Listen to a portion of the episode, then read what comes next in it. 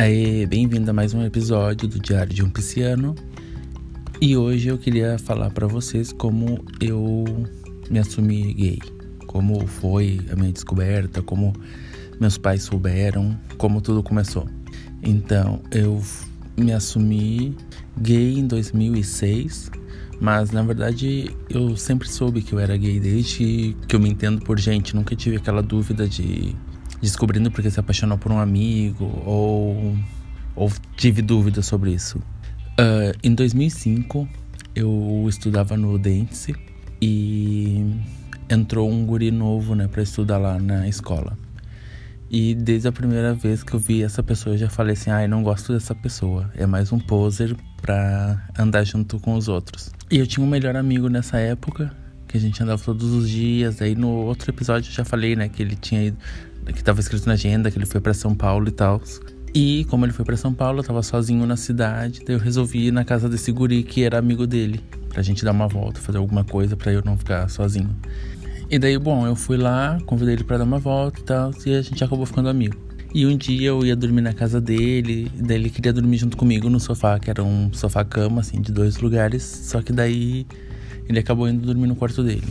E bom, nesse dia não aconteceu nada. Mais uma vez, daí a mãe dele foi para Porto Alegre e ficou como uma semana lá. E eu fiquei dormindo na casa dele pra gente ficar assistindo filmes. A gente tinha ido na locadora. Nossa, me sinto muito velho falando que a gente foi na locadora pegar filme. Mas é, a gente foi na locadora, pegou alguns filmes de DVD para assistir. E no caso, a gente assistiu no quarto da mãe dele, que tinha cama de casal e a TV era maior. E o irmão dele também dormiu no colchão lá do lado. E no primeiro dia de noite, no meio da madrugada, eu me acordei meio assim e vi que ele tava se aproximando assim de mim e daí ele tentou me beijar na minha boca. Só que ele errou e, e me deu como um selinho no nariz. E eu pensei assim, ai, não acredito que ele é gay. Tipo, porque eu não era assumido e era uma coisa muito nova para mim. Era como, meu Deus, ele é gay também. Tá, daí passou isso. No outro dia de manhã eu fiquei pensando, ai meu Deus, com que cara eu vou olhar para ele? Só que eu pensei, bom, eu vou levantar, vou ir tomar café normal, como se nada tivesse acontecido, porque na verdade eu tava dormindo e eu não vi nada. Bom, daí a gente tomou café e seguiu a conversa assim normal todo dia. Ninguém tocou no assunto, ninguém falou nada, porque, né? E daí de noite, de novo, a gente passou a noite olhando filmes e tal. E a gente acabou dormindo junto de novo. Só que daí nessa noite, eu me acordei no meio da noite e ele tava abraçado em mim.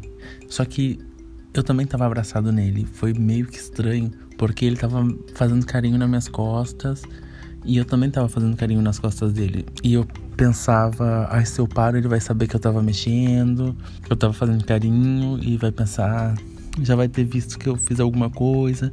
O que que eu faço, meu Deus, o que que eu faço?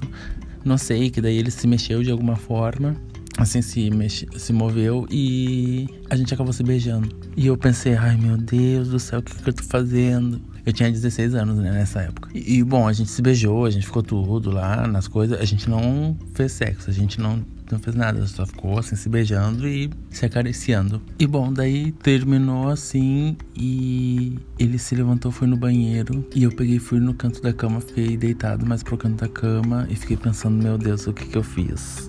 Com que cara eu vou olhar para ele amanhã e se ele conta para alguém isso, o que, que eu vou fazer? Meu Deus, esses medos assim de adolescente que não é assumido, que os pais não sabem e um monte de coisa. Só que, que hoje eu vejo que eu não precisava ter tudo isso, porque eu sempre fui mais independente, assim, mais, né, adolescente, tem esses medos. Bom, daí eu também pensei na mesma estratégia. Bom, amanhã eu vou fingir que nada aconteceu, vou agir naturalmente. E foi assim que eu fiz. Daí a mãe dele no outro dia voltou de viagem de Porto Alegre. E bom, passou tudo normal, tudo tranquilo. E a mãe dele gostava de mim, porque eu era um amigo que ia lá e não ficava insistindo para ele sair, para ele ir pra rua fazer coisas que nem os outros amigos. Daí no de noite, quando todo mundo já, ia, já tinha ido dormir, daí eu fui dormir no mesmo quarto que ele e ele falou assim: me dá um beijo. E eu falei: não, sai daqui. Daí ele falou: ai, até parece que a gente não se beijou ontem. E a partir desse dia a gente começou a ficar todos os dias de noite quando todo mundo dormia. Acho que deu como umas duas semanas ainda mais, assim, tramando aí. E a mãe dele me convidou para ir morar com eles em Porto Alegre. E eu falei: tá, eu quero. Daí eu peguei, fui em casa, arrumei minhas coisas. Mãe, tô indo morar em Porto Alegre agora com a família dele e tal, e vou ir. E minha mãe quem são eles? Não sei o que. Eu expliquei para ela tudo. Não falei, né, que eu tinha ficado com ele e tudo. Mas eu falei que ele era meu amigo, que eu ia morar com eles, que a mãe dele era professora e tal. E ela disse ok, porque minha mãe, graças a Deus, eu nunca tive pais que me prenderam em casa, não me deixavam fazer as coisas que eu, que, que eu queria, porque sempre confiaram em mim. Bom, eu fui morar em Porto Alegre com eles. Nessa época eu não conhecia, assim, ninguém gay assumido. Uh, eu imaginava como seria a minha vez de assumir para os outros e que os outros soubessem que eu era gay. Daí a gente foi para Porto Alegre e passando uma vez pela Redenção a gente viu um monte de gente assim, roqueiro e tudo. A gente, ai que sonho, vamos vir aqui porque a gente era roqueirinho naquela época e tal. E, bom, daí todo domingo o povo se reunia na Redenção e a gente começou a ir para lá pra lá, pra lá, pra lá. E até que um dia uma amiga nossa falou assim: ai, ah, vocês vão lá na Nova Olaria? Que Nova Olaria era uma rua perto dessa praça que o povo se juntava depois na noite pra beber, pra ficar ali reunido, conversando na rua e tal. Daí a gente foi pra lá. Quando a gente chegou na rua, a gente pensou: meu Deus, porque tinha mulher beijando mulher, homem beijando homem, mulher com homem, todo assim, todos se beijando, todo mundo andando normal. E era como uma coisa assim de outro mundo, né? Porque até então era uma coisa que só podia fazer escondido, meu Deus, ninguém podia saber. E, bom, a gente ficou lá, né? E a gente começou a ir todo domingo lá e a gente acabou fazendo amigos. Até nesse tempo, tinha um amigo dele, do meu ex, né? Que acabou sendo amigos dos dois, só que mais dele. E ele falava que era afim de mim. E nessa época eu tinha 16 anos e o cara falava que ele tinha 21 anos. E eu pensava, meu Deus, um cara de 21 anos afim de mim, eu tenho só 16. Eu pensava que era, meu Deus, quanta diferença de idade. Só que 5 anos não é nada, né? Agora eu já passei dos 21 e eu pensava que 21 era velho antes. Ah, mas esse tempo foi bem legal, até porque tinha bastante gente. Bom, daí os domingos era sempre assim: era Redenção, depois Nova Olaria, e depois a gente passava numa vilinha da Ipiranga, comprava vinho e ia pro cemitério. Ai, não sei porque a gente ia no cemitério, mas era, era legal. A gente ia bebendo, às vezes a gente se assustava com as coisas, a gente via coisa. Eu nunca vi, né? Eles falavam que vinham coisas, eu nunca vi. Ainda bem. Daí depois, bom, daí passou o tempo. Eu tive que passar um tempo na praia como acho que eu fiquei dois meses na praia. Daí nesse tempo eu conheci pessoas novas, eu conheci a Bia, que era minha melhor amiga da época. Eu ainda tenho um contato com ela. E a gente se via todos os dias. Eu ia na casa dela, a gente fazia várias coisas. Outro dia eu conto mais, até eu tenho que convidar ela para vir fazer um episódio comigo pra gente contar das nossas coisas juntos. E na praia, daí tinha bom, esses amigos, todos novos, e eu, tinha, e eu ainda mentia que eu era. É, mas todo mundo já sabia que eu era gay, até porque o irmão do meu ex foi pra praia falou pra todo mundo que a gente ficava. E. Ai, um monte de coisa. Só que daí eu mentia ainda que eu era hétero continuava com essa mentira, mas era tão ruim assim dentro de mim porque eu já tinha assumido, não precisava mais disso. Só que meus pais não sabiam. Aí tinha um desses amigos juntos que era amigo da minha irmã e me falaram assim: não beija ele, que ele vai contar pra tua irmã. E eu peguei, bom, vou beijar ele pra ele falar pra minha irmã e ao menos eu tenho alguém da família que sabe que eu sou gay. Fiz isso, só que, bom, hoje eu não me arrependo, mas na época eu me arrependi, porque a primeira discussão que eu tive com ela, ela gritou lá dentro de casa: ai, vai lá dar beijinho nele, que tu estava beijando o homem. Então eu pensei: ai, o que, que tu quer falando? Porque se tu, se tu também já ficou com guria. Só que antes disso, eu falava para ele que eu já sabia que minha irmã ficava com mulheres. Só que ele falava, não, não, nunca vi ela ficando com ninguém. Eu disse, ah, não Daí, bom, nesse dia dessa da discussão com a minha irmã, minha mãe saiu do quarto e falou assim: Ah, tu pensa que eu não sabia? Só que ela falou isso pra mim. Pô, tu acha que eu já não sabia da tua irmã, que ela trazia gente aí pra casa e tal? Daí ficou nessa. Foi assim que me descobriram que eu era gay. Minha mãe não falou nada e tal. Porque a gente nunca foi assim muito aberto de falar sobre as coisas. Hoje até falo mais com ela sobre as coisas, falo que tem que conversar e tal, tem que ser mais cabeça aberta. Mas ela nunca, nunca tive, não teve choro, não teve, ai, porque tu é assim, meu Deus do céu, o que, que eu fiz de errado? Não, nada dessas coisas, por sorte, porque eu vejo muitas histórias que tem gente que faz essas coisas, né? Assumir, assumir não, né? Porque eu fui entregue. a partir desse dia que eu fui entregue pela minha irmã para minha mãe, foi como uma libertação. Minha irmã não sabia, na verdade, o que ela estava fazendo de bem para mim, porque me poupou de pensar em como eu ia fazer, quando eu ia fazer, então foi como uma libertação, que depois, ai, posso sair, ser visto por qualquer um, porque já não me importa mais, porque minha mãe sabe. E deu, era só isso que me importava. Pensando nisso faz, faz tempo já, porque foi, já faz, que? Faz 14 anos Nossa, faz um monte de tempo. E parece que foi ontem, na verdade. E bom, eu tive só esse, esse primeiro guri que eu fiquei. Eu fiquei com ele quatro anos. E eu tive só esse namorado até hoje. Deus, meu Deus. Vai fazer 10 anos agora em julho que eu tô solteiro. Ninguém me quer. Por favor, pretendentes, me escrevem por Instagram. Meu Instagram é Josué 2Us Rodrigues. Josué Rodrigues com dois Us. Uh, depois passou um monte de tempo, né? Eu voltei para Porto Alegre, fiquei um tempo em Porto Alegre, depois voltei a morar em Tramandaí. E bom, eu fiquei um tempo em Tramandaí, depois resolvi morar em Porto Alegre sozinho. Daí e foi aí que eu comecei a conhecer o povo e sair com as pessoas. Nessa época eu até preferia sair com pessoas mais velhas, porque eu sempre achei que tinham mais coisa para acrescentar, histórias para contar, coisas para ensinar. E na verdade sempre foi assim, porque cada pessoa mais velha que eu saía, na época eu tinha 21, saía com umas pessoas de 30, 35 e sempre me contavam coisas legais. Nessa época não tinha aplicativo como Grindr e essas coisas, então eu entrava no bate-papo na sala de Porto Alegre eu entrava na maior inocência, porque eu, eu entrava, botava assim, bom, quero conhecer alguém para conversar, falar sobre música, falar onde os lugares para sair aqui e tal. E não, só que eu entrei no bate-papo e eu só via HXH, boy não sei o que, passivo não sei o que, boy no centro, isso não sei, só esses esses nick, assim, esses nomes de querendo caçar.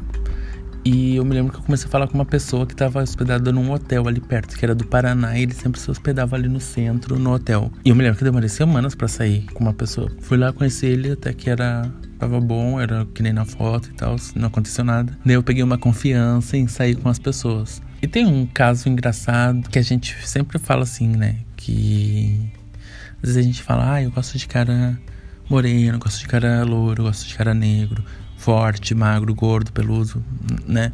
A gente sempre fala essas coisas, só que na verdade a gente não escolhe quando a gente gosta da pessoa. Se a gente gosta, a gente fica com aquela pessoa e pronto. Eu lembro que eu peguei, entrei um dia no bate-papo e, bom, comecei a conversar com um cara e tal, me passou o MSN, que era no tempo do MSN, não tinha o WhatsApp. Bom, daí eu marquei de sair com ele, ele falou que tinha 36 anos, eu pensei, bom, 36 anos é uma idade ok. Fui, daí quando entrei no carro dele, eu olhei pra cara dele e pensei, esse cara não tem 36 anos. Esse cara tem mais. Eu já nem fiquei com vontade de sair com ele, mas acabei indo. A gente foi lá, fez o que tinha que fazer e tal. Voltei pra casa. Entrei no MCN, bloqueei, já apaguei tudo e tá. No outro dia entrei no bate-papo de novo lá, conversar com as pessoinhas. E, bom, comecei a falar com o cara e tal, adicionei ele no, no MSN de novo. E daí quando aparece a foto no MSN, é o mesmo cara do, da outra noite. Daí ele ficou insistindo pra sair e tal. Eu falei, não, não quero, não quero. Só que nessa noite eu tava tão sem nada para fazer que eu pensei, bom, eu vou sair, o que pode sair de errado? Bom, fui lá, saí com ele de novo. E na volta, daí ele falou assim: vamos comer alguma coisa? Eu assim: vamos. Daí a gente passou no McDonald's, compramos coisa para comer e tal. E daí a gente começou a conversar. Daí foi aí que eu falei com ele mais pessoalmente, comecei a conhecer um pouco sobre ele. Daí ele perguntou se eu sabia dirigir e eu falei: não. Daí ele falou que ia me ensinar. Daí eu pensei: quando? Daí ele disse: ah, um dia eu te ensino. E esse ah, um dia eu te ensino, eu pensei: ah, um dia, quando a gente fala um dia, é nunca, né? Que passaram dois dias e ele foi me buscar no trabalho um dia. E tá, nesse dia ele me levou lá pra Zona Sul de Porto Alegre, que era uma zona mais tranquila, e me ensinou a dirigir. E a partir desse dia a gente se via todo dia de noite. Pra eu dirigir, pra. Sem carteira dirigindo, mas tudo bem. Dirigia todos os dias. E às vezes ficava sem lugar para ir mais, eu andava por outra cidade, eu pensava, ai, onde eu vou agora? Daí eu falava para ele, ah, bom, agora onde a gente vai? Ele, ah, não sei, num motel, né? Eu disse, não, porque eu pensava, não, vamos ser amigos então, né? Não vamos misturar as coisas. Só que daí chegou, depois de, não sei, algumas semanas já fazendo isso todos os dias, eu perguntei, bom, e agora onde a gente vai? Ele falou, ih, não sei. Deu assim, onde tu sempre falava pra gente ir? Dele num motel. Deu assim, é, vamos. Dele, tá, vamos. Daí a gente foi, daí a gente ficou. Daí a partir desse dia a gente ficava sempre. Todos os dias ele me buscava no trabalho. A gente ficava, eu ia na casa dele. A gente saía, a gente ia jantar fora, a gente viajava para cidades próximas, a gente ia na praia e eu acabei me apaixonando por ele. Só que daí ele não era assumido, ele morava com o irmão dele que não sabia sobre a sexualidade dele, a gente discutiu e um monte de coisa assim, mas eu me lembro uma vez que eu saí com uma outra pessoa, porque a gente não tava namorando, né? Ele saía com as pessoas dele também. Eu saí com um cara, e só que eu entrei na casa do cara ele falava, ai, ali tem uma câmera, aqui tem uma câmera, meu pai não sei o que, e não sei o que. Eu pensei, meu Deus, que cara é esse? Eu mandei uma mensagem para ele assim, uh, medo. Ele pegou, me ligou, ele perguntou: tá tudo, tá tudo bem? Eu falei: sim, tá tudo bem. Tava só brincando, não sei o quê. Daí ele, ele falou assim: tá podendo falar? Deu assim: sim, sim. Só mandei de brincadeira. E daí depois no outro, no outro dia eu falei para ele assim, obrigado por ter se preocupado comigo, mandando, uh, me ligado e tal. E ele falou ah, aquela, aquela frase da do Pequeno Príncipe, tu te tornas responsável por aquilo que, que cativas. Acho que é assim a frase, não me lembro muito bem. E foi aí que eu conheci o Pequeno Príncipe. Bom, mas depois, daí eu resolvi. Só que, como ele nunca podia fazer nada comigo, ele tava sempre nessa prisão de não poder falar, não poder fazer nada. E ocupado com isso, ocupado, ocupado com aquilo, eu resolvi seguir em frente. Só que daí depois a gente se afastou, a vida tomou outros rumos, eu conheci outras pessoas. Mas eu ainda tenho ele contato assim não converso com ele, mas eu tenho ele nas redes sociais. E bom, naquela época eu conheci pessoas legais pelo bate-papo. Uh, até quando eu tava em Porto Alegre tinha o Grindr, tive Tinder, conheci pessoas legais por, essa, por esses aplicativos. Hoje em dia eu não tenho mais Grindr, tenho Tinder, falo com algumas pessoas, mas é muito difícil conhecer alguém que seja legal, que queira conversar mais e não ir dire diretamente pro sexo e que seja só isso. Eu não me importo de fazer sexo no primeiro dia. Se as duas pessoas têm vontade, por que não? Mas eu não, não tenho mais essa vontade de sair só pelo sexo. Eu, eu gosto de conversar, conhecer a pessoa, fazer alguma coisa, ir no cinema, jantar fora, ver um filme na casa da pessoa, dormir de conchinha, essas coisas, mas de velha. Hum. E Aqui em Buenos Aires parece que eles têm medo disso, porque eles acham que eu acho que se eles estiverem fazendo isso, eles vão estar se apegando na pessoa. E não, nada a ver. É só passar um momento bom. Uma vez, ainda quando eu morava lá em Porto Alegre, eu saí com um cara que a gente conversou, a gente foi jantar, né, num restaurante fora de noite um dia. A gente ficou conversando e tal, e, e chegou uma hora que ele me falou assim: "Tu fala bastante, mas na verdade não fala nada". E depois que eu saí desse encontro, eu fiquei pensando: "Por que será que ele me disse isso?". Daí sim que eu fui pensando, que eu pensei tanto nisso que eu cheguei a uma conclusão que é que eu falo bastante, tenho bastante coisa para conversar, converso sobre tudo, só não falo nada sobre mim, sobre o meu pessoal, sobre o meu íntimo, porque não sei, alguma coisa travada que não tem como me abrir para as pessoas que eu recém conheço. Pensando nesse dia, eu escrevi um poema e vou ler agora, se eu encontrar. O poema se chama Talvez. Talvez eu devesse conversar, falar sobre todas as coisas que vi, vivi. Talvez eu devesse me balançar, dançar quando a música tocar e me sacudir, não ir. Talvez eu devesse parar, não correr e aproveitar tudo o que puder, quiser. Talvez eu devesse ter menos vergonha, ser sem vergonha quando eu posso. Eu passo. E talvez eu devesse, diante de todas as coisas, ser eu, assim como ninguém talvez jamais conheceu. E eu escrevi isso porque, sim, eu ficava sempre pensando: o que, que eu devo falar? Numa conversa, numa primeira conversa com a pessoa, como eu devo agir, o que, que eu devo fazer. E eu escrevi isso, que eu sempre fui muito, muito fechado as coisas assim de primeira vez. Sempre falam que não devem explicar a poesia porque cada um tem uma interpretação e tudo. Mas essa eu vou explicar, porque é sobre mim mesmo. Esse primeiro verso de talvez eu devesse conversar, falar sobre todas as coisas que vi, vivi, é que eu deveria simplesmente falar sobre as coisas que eu vi e vivi, óbvio. Mas o que eu quero dizer é que simplesmente deixar a conversa fluir sem ficar pensando muito e tal. E na segunda na segunda parte, que é talvez eu devesse me balançar, dançar quando a música tocar e me sacudir, não ir. Eu falo porque sempre quando eu vou em festa, eu vejo de dançar, me deixar levar pela música, eu, eu fico parado e logo eu já quero ir embora. Depois, na outra parte, talvez eu devesse parar, não correr e aproveitar tudo o que puder, quiser. É que eu tenho uma certa ansiedade que eu quero fazer tudo de uma vez só e acabo não aproveitando nada das coisas. Eu vivo muito rápido as coisas. E depois, talvez eu devesse ter menos vergonha, ser sem vergonha quando eu posso ou passo. É porque eu sou tímido, né, com pessoas que eu não conheço, então eu devia perder essa vergonha quando eu posso, só que quando eu posso, eu não, não perco a vergonha mesmo assim, eu deixo passar. E é isso. Nada demais, mas é uma só para entender mais ou menos o que eu quis dizer nesse nessa poesia.